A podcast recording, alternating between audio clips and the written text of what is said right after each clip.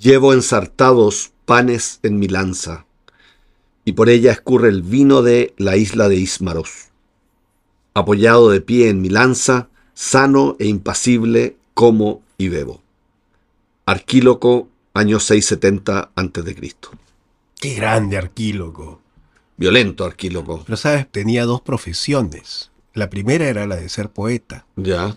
eh, de Ismaros, ¿no? Y la segunda era que era mercenario. Sí, po, se nota en su cita. Pero, Pero era mercenario, ¿cómo puede ser eso que hacerse un soldado poeta a y sueldo? Poeta y Sí, mercenario. bueno. ¿Ah? Bueno, pues quizá por la naturaleza como violenta del ser humano, ¿no? Eh, ¿Por qué es violento el ser humano? ¿De dónde viene? no sé, no sé si es instintivo o si es cultural, Es aprendido. eh, aprendido. Hobbes decía que el hombre es bueno por naturaleza y la sociedad es lo que la corrompe, pero Y él el que lea Hobbes. Ya, ¿qué pasa? no, pero también, Estoy ejerciendo mi violencia contigo, ¿te das cuenta? o sea, siempre la ha ejercido. Bueno, pero- eres bien violento conmigo. Pero pasivo. Bueno, pero además el ser humano, cuando comienza a ser humano, liquida toda la especie alrededor de su... Eso me parece bien Humanidad, interesante. claro, Somos o sea, la única elimin- especie que como Homo sapiens sapiens. Claro. No hay otra. No, pues porque matamos a los cromañones, matamos a los neandertales eh, y quedamos solo la única especie. No como los tigres que tienen, o sea, los felinos que tienen tigres, leones, gatitos. Claro. Ya. Bueno, todo esto para conversar con la poeta chilena Fanny Campos, que nos hablará de la violencia de género y la poesía. Y también la entropía totelar ha seleccionado el poema de María Rivadavia. Me suena Va a ser muy violento este programa. ultra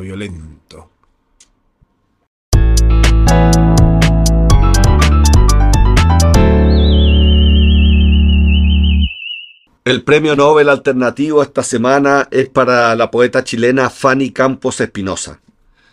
Fanny Campos es licenciada en Ciencias Jurídicas de la Universidad de Chile y además ha ganado el premio Mustakis a talento joven y últimamente ganó el premio de poesía feminista Paca Aguirre de la Universidad Popular Municipal de Jaén, en España. Me parece fantástica, Fanny, como invitada. Yo, sin embargo, debo, ya que estás hablando de violencia, Ya, ejercer por primera y única vez ya. eh, violencia intelectual en tu contra. Porque la cita que diste eh, antes no, no es, de, es de Hobbes, Ah, es de, es de Rousseau. tienes razón. Tienes razón. Entonces estás agarrando de ignorante a toda nuestra audiencia, a mí de paso, y nos mareas con tus datos freaks. Es verdad, es verdad, me equivoqué. Eh, Hobbes justamente piensa lo contrario, creo. Hobbes es el del Leviatán. Que nece- el Leviatán es el, estado, Hobbes. el Estado que necesita controlar la, la violencia entre los hombres y por eso existe el gobierno. Tiene razón. Y Rousseau es el que dice que somos buenos por naturaleza y que eh, la sociedad nos corrompe. Tiene razón.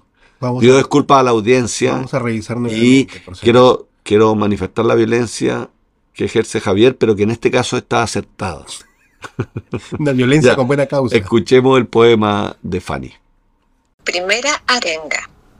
Dime, Gabriela, dime si no es para salir a tomar las calles por asalto y pedir a gritos que esos torvos patrones de estancia dejen sus bancas y se dediquen, como seguramente Dios quiso, a engordar vacas. Alfonsina Storni a Gabriela Mistral.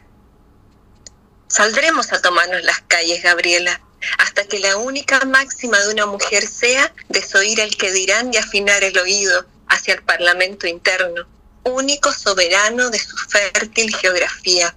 Nos tomaremos las calles por asalto, Stormy, y una radiografía a nuestra época, Mistral, hasta que cada mujer rompa su jaula. Saldremos a tomarnos las calles, Alfonsina, hasta que las marejadas en abisal silencio proclamen los únicos dictámenes admisibles para un útero. Nos tomaremos las calles por asalto, Mistral, las universidades, los liceos, las escuelas, Stormy, los bancos, los periódicos, las fiscalías, la moneda y la molestia. Nos tomaremos el atrevimiento y la libertad. Gracias, Fanny, por ese poema que nos remece. ¿Qué piensas tú cuando en el medio literario etiquetan eh, algún tipo de poesía como poesía feminista? Eh, yo no tengo problema con, con ese tipo de etiqueta, Javier, porque creo que yo misma, en cierto modo, eh, me la pongo. Y de hecho, este es un poema que yo creo que es un poema feminista y de hecho por eso lo postulé a el primer certamen de poesía feminista eh, Pacaguirre en España y quedó seleccionado. Que acabas de ganar, eh, por cierto. Exactamente, así que yo de verdad no tengo ningún problema en que digan que mi poesía es feminista porque sí creo que eh, lo es al tratar temas eh, de reivindicación de derechos eh, de género, principalmente de mujeres y de disidencias sexuales. Así que yo, de verdad, ningún problema. ¿Cuán difícil ha sido para ti instalar esta poesía feminista en, en el tiempo que llevas llevas escribiendo y, llega, y llevas también además este dentro de un medio literario que a veces pareciera ser un poquito hostil, ¿no? Sí, eso es verdad. Sí, bueno, la sociedad en general, tú sabes, pues es, bastante patriarcal y, machista y, y, en todo ámbito la poesía lamentablemente, lamentablemente y contrario a lo que uno pudiera eh, creer o querer, también es un medio patriarcal. Entonces, desde ese punto de vista, por cierto que se dificulta más aún el camino, no solo siendo mujer o disidencia, eh, sino que además poniéndote esa etiqueta de, feminista. O sea, es aún más. Claro, porque no, no hay etiquetas de poesía machista, ¿no? no, eh, no se ha popularizado. Es que no, no creo que, que pueda haber tal cosa, pero, o sea, en el fondo son actitudes, eh, son actitudes y, si tú analizas los contenidos de ciertos autores, que no, no voy a mencionar, eh, si tienen un contenido súper violento, ¿verdad? Eh, hacia el género femenino. Mm. Pero pero esto es un análisis como más bien ético, político, que muchas veces escapa a lo, a lo, a lo meramente estético, mm. va como más allá, creo yo. Sí, eh, has mencionado tú en tu poema a Alfonsín Storni y a Gabriela Mistral, dos figuras que mantienen una genialidad que de alguna forma se ha mantenido también como con cierto perfil bajo, ¿no? Frente a estos otros arquetipos, como tú bien dices, patriarcales de, la propia sociedad.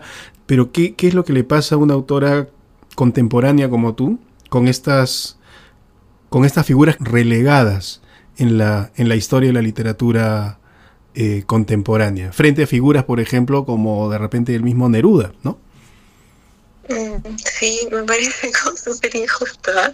Gabriela Mistral fue, fue la primera eh, persona chilena en, ganar el, premio. Neruda le siguió, pero aún así siempre la figura de Neruda está mucho más más patente, como dices tú.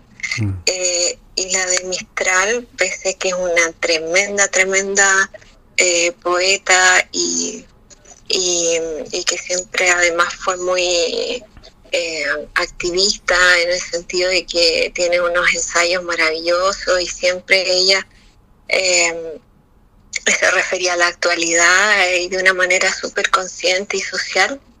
Eh, está esa tremenda figura nerubiana, que claro, es una figura que no podemos desconocer y, que tiene sus tremendos méritos, pero también que tiene sus sombras y, y, su, y sus oscuridades muy machistas también. De mm. hecho, en el, en el confieso que he vivido, eh, él describe una violación a una mujer también de una casta eh, inferior en, en, esa sociedad y la, romantiza y lo escribe como si fuese algo muy bello. Mm. Eh, y es porque ni siquiera él, yo creo, se da cuenta de, lo que realmente, eh, que realmente lo que estaba describiendo era una violación. Yo creo que él, ni se dio por enterado de que había violado a alguien. Es mm. como, es otra época, es otra mentalidad no lo estoy justificando de ninguna mm. manera, pero a, lo que voy es que ahora, en, en esta eh, en esta época que estamos viviendo una cuarta ola de feminismo, en donde esto es un, es un movimiento a nivel global y, una apertura de conciencia mayor, eh, podemos mirar hacia atrás y descubrir eh, ciertas violencias que estuvieron muy naturalizadas y que, y, que no, no, ni siquiera se daban cuenta las personas que eso era violento. Pero ahora, con, con el nivel de conciencia que se está adquiriendo en la actualidad, podemos revisar el pasado y sacar lecciones desde ahí también. Y en ese sentido yo creo que se están como, eh, como, como resignificando esas figuras que tú mencionaste como más bien eh, invisibilizadas o, no tan visibilizadas como realmente merecen. Eh, y creo que, que, se está revirtiendo un poco eso. Mm. Y Gabriela Mistral aparece eh, en este contexto como, eh, como, como, citando, como, citando, a la madre queer de la nación, ¿cierto? Porque se ha descubierto que ella tenía eh, era, era lesbiana, un montón de cosas que se ocultaron en su momento y que ahora salen a la luz y, nos dan una, una nueva visión de, de, estas, de, estos, de estos grandes personajes, eh, como Gabriela Mistral. Claro, y ojalá lleguemos a un punto en el que solamente baste referirnos a, a sus apellidos como como grandes seres humanos en el fondo, ¿no? Y no haya que tomarse el trabajo de reivindicar, de pelear, de devolverle cierta justicia que se ganaron por mérito propio, ¿no? Gabriela Mistral se ganó el premio Nobel con tres libros de poesía publicados. Sí, yo creo y, que y se los publicaron ninguno en Chile. Además que Chile es una sociedad muy clasista también. Claro. Y ahí eh, tú tienes que ver de, cuál era el origen de Gabriela Mistral, etcétera. Yo creo que sí, una sociedad que siempre ha sido muy clasista y además de, machista. Mm.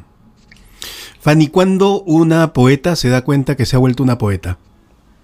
Yo creo que es algo personal, depende de cada, de cada proceso. Yo me acuerdo que yo de chica escribía, no me consideraba poeta, pero de chica yo escribía.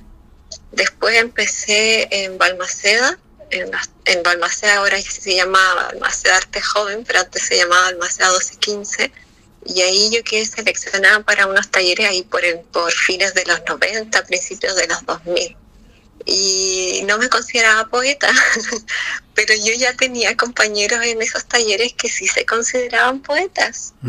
y, creo que ver eso eh, fue como motivante, así como, de verdad, ustedes se sienten poetas, como son tan chicos, así igual que yo, no sé.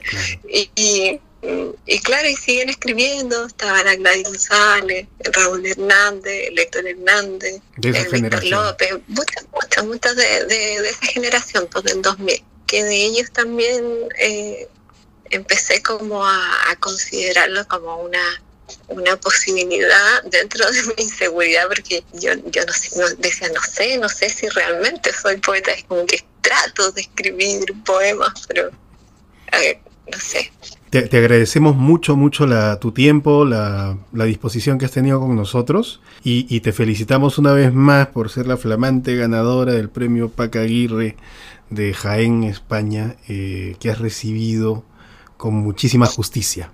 Te, mandamos un gran abrazo entonces hasta Concón. Así que cuando salga este cuarto poemario, eh, les voy a guardar una copia para que la tengan. Eso, maravilloso. Te mandamos un fuerte abrazo hasta Concón entonces. Gracias, Javier. Chao, chao, que estén bien.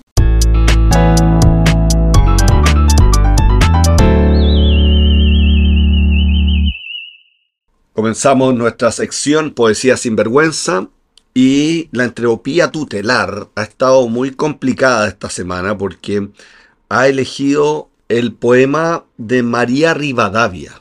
¿Ya? Pero María Rivadavia es un seudónimo de Francisca Olelobo. Mm. Y Francisca Olelobo ya mandó su poema el año pasado. ¿Te acuerdas? El No año acuerdo, pasado, pero- sí, leí un poema sobre Emily Dickinson, muy bueno. Pero ¿y por qué aceptas entonces dos veces? No, pero lo que pasa es que yo le digo eso, le escribo y le digo, oye, Francisca, lo siento. Que tratamos de priorizar eso que los Claro, lo siento, nosotros no, no, no sacamos dos veces a los poetas. tratamos, pues no. No, porque además le damos la oportunidad a todos los cientos de poemas que tenemos todavía acumulados. Que no. Exacto. ¿Y por Pero qué? ella, ella insiste y dice que puede firmar con María Rivadavia como otro seudónimo. Seudónimo de un seudónimo. Seudónimo de un Ah, seudónimo. no. Y eso nos pareció sumamente atractiva, pero quiere, pero sabemos que Francisca Olelobo no existe y que hay alguien detrás de ese nombre. ¿Cómo? No existe. No, es- ese es un seudónimo, Francisca Olelobo. Yo estoy seguro porque yo ¿Y lo busqué por internet y no existe nadie con ese nombre en todo el mundo, entonces lo inventó. Mira, hagamos una cosa. Ya, Pongamos una recompensa. para encontrarla. Recompensa ruculista. Eso. Para encontrar a la. Lobo. A ver qué. Pa- le pagamos a alguien que nos diga quién es Francisca. Cualquier dato que lleve a su paradero será recompensado eh, en euros, que ahora está más bajo que el dólar. Oye, y una pista es que dice que es peruana, es de Arequipa. Ah, no. ¿Cómo? ¿Qué te dice a ver en su, en su correo? ¿Puedes leer su correo? Dice que a María le gusta la concisión y que este epígrafe es de Heidegger. Yo no creo que sea de Heidegger a todo esto, porque busqué también y no encontré que fuera de Heidegger. Bueno, y que es de Arequipa. Ya, pero lee su poema. Pero tú que confundes a Hobbes con Rousseau, tampoco eres muy confiable. Es verdad, no soy muy poco confiable, es cierto. Ya, dale, lee el poema porque es particularmente bueno. Hilos de luz naranja. Con el epígrafe, el interior no es más que el exterior invaginado. Palabra. Sentados firmes en el suelo, vela y olor a cera, hilos de luz naranja recorren los bordes de las tablas, los cojines y las voces de las cabezas. Pasa la luz de fuera hacia adentro, pasa la cera de dentro hacia afuera, pasan las piernas de las tablas a la cabeza. Y qué linda la mañana, qué linda la mañana, hilos de luz naranja, vela. No, no, o sea, que loco con este poema.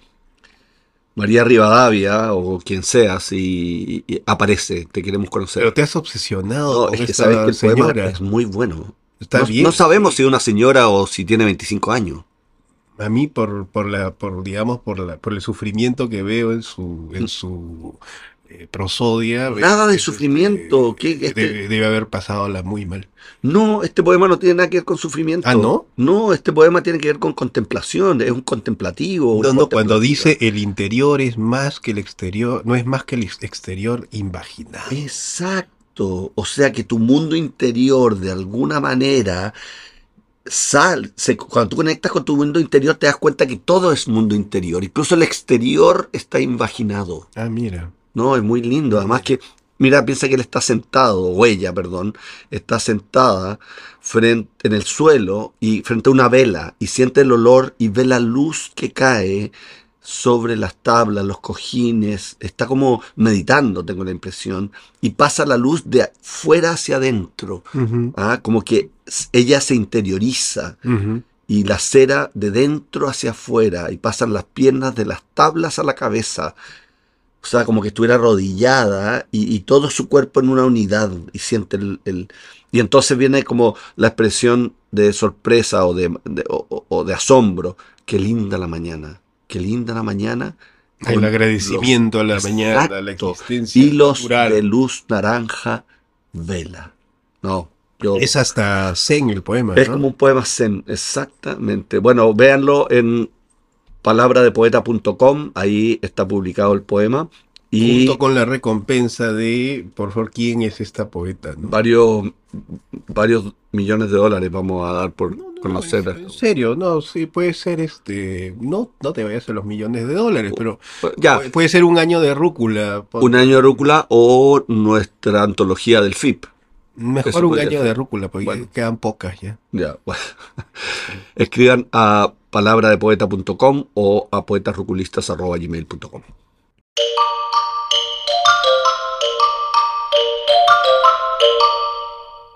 Bitácora Ruculista. Abrimos nuestra sección final del programa, la Bitácora Ruculista. Y Javier, tenemos ahí el, el cajón de las municiones y están los rifles. Los AK-47. Sí, los AK-47. Dice así, cura tus heridas con limón, pero retuércete sin violencia.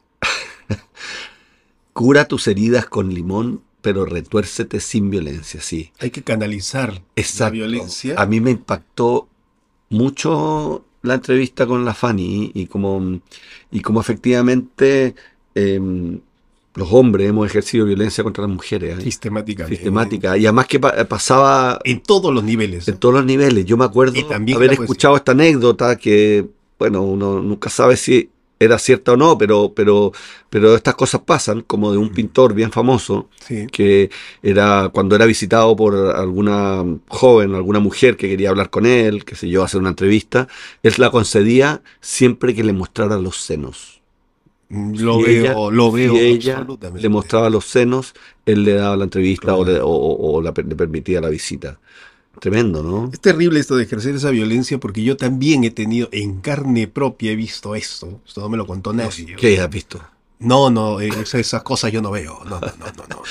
He visto, por ejemplo, que en estos encuentros pues, de poesía que son de- realmente de lo peor, o sea, yo les recomiendo nunca vayan a un festival de poesía, de tonteras. Ya. Este, vi pues como había una pareja de chicos bien jóvenes, ambos poetas, y ella más talentosa que él. Ya.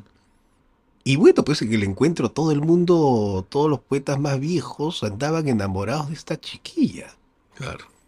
Y este al, al- al novio poeta joven le daba tanta rabia, tanta rabia, que un día, furioso, frustrado, no se le ocurrió mejor idea que tratar de agarrarla a correazos a esta pobre chica frente a la plaza del hotel donde estábamos quedando a correazos. ¿Cómo puede ser mal, eso? Qué mal. ¿Cómo puede ser ese nivel de Sí. salvajismo? Hay, no? hay algo de lo que tú decías que tiene que ver con nuestro aforismo ruculista, que, mm, que, que es esta como violencia estructural en el ser humano. Hay un impulso agresivo, pero lo importante no es tenerlo o no tenerlo, sino la canalización. Eso decías tú, ¿no? Darle Sí, causa o sea, a la violencia, Claro, no actuarla. ma- ma- no actuar la violencia, exactamente, sino que simbolizarla. Claro. O sea, todos tenemos el impulso violento, hombres y mujeres, pero el punto es simbolizarla, es decir, ser capaz de no actuarla, sino eh, llevarla a la política. Por eso la política es tan importante, la gran política es importante, porque canaliza la violencia, canaliza la agresión del más fuerte sobre el más Oye, débil. con la política hay toda una historia porque la canalización de la, de la violencia política contra el arte es gigantesca, ¿no? Bueno, claro. Apenas empieza a ser violenta un Claro. Estado, una puede, dictadura. puede ¿no? pasar que incluso el mecanismo de, de- de canalización se convierta en violencia, en violento. Totalmente, Como, como un estado totalitario, por A- ejemplo. apenas Sí. hay peligro. Y eso es lo más grave. Peligro más contra grave. la democracia, eliminan a los poetas, a los artistas, Sí, los po. exilios. Bueno, aquellos que hablan, que denuncian. Sí, es- Oye, y la última cosa, espérate, antes de que yo decía, una cosa es la política, que es capaz de simbolizar la violencia, sí. eh, y la otra es el arte, justamente. El arte tiene como fin muchas veces simbolizar la violencia, es decir, darle un cauce para que esa violencia no sea actuada y no termine matando, dañando, lesionando. Entonces el arte y la poesía simboliza de alguna manera el impulso agresivo y, y eso es muy humano y muy, eh, muy... Bueno, cuando yo me siento terriblemente violento, en vez de agarrarme a cabezazos contra la pared, escribes. me miro al espejo.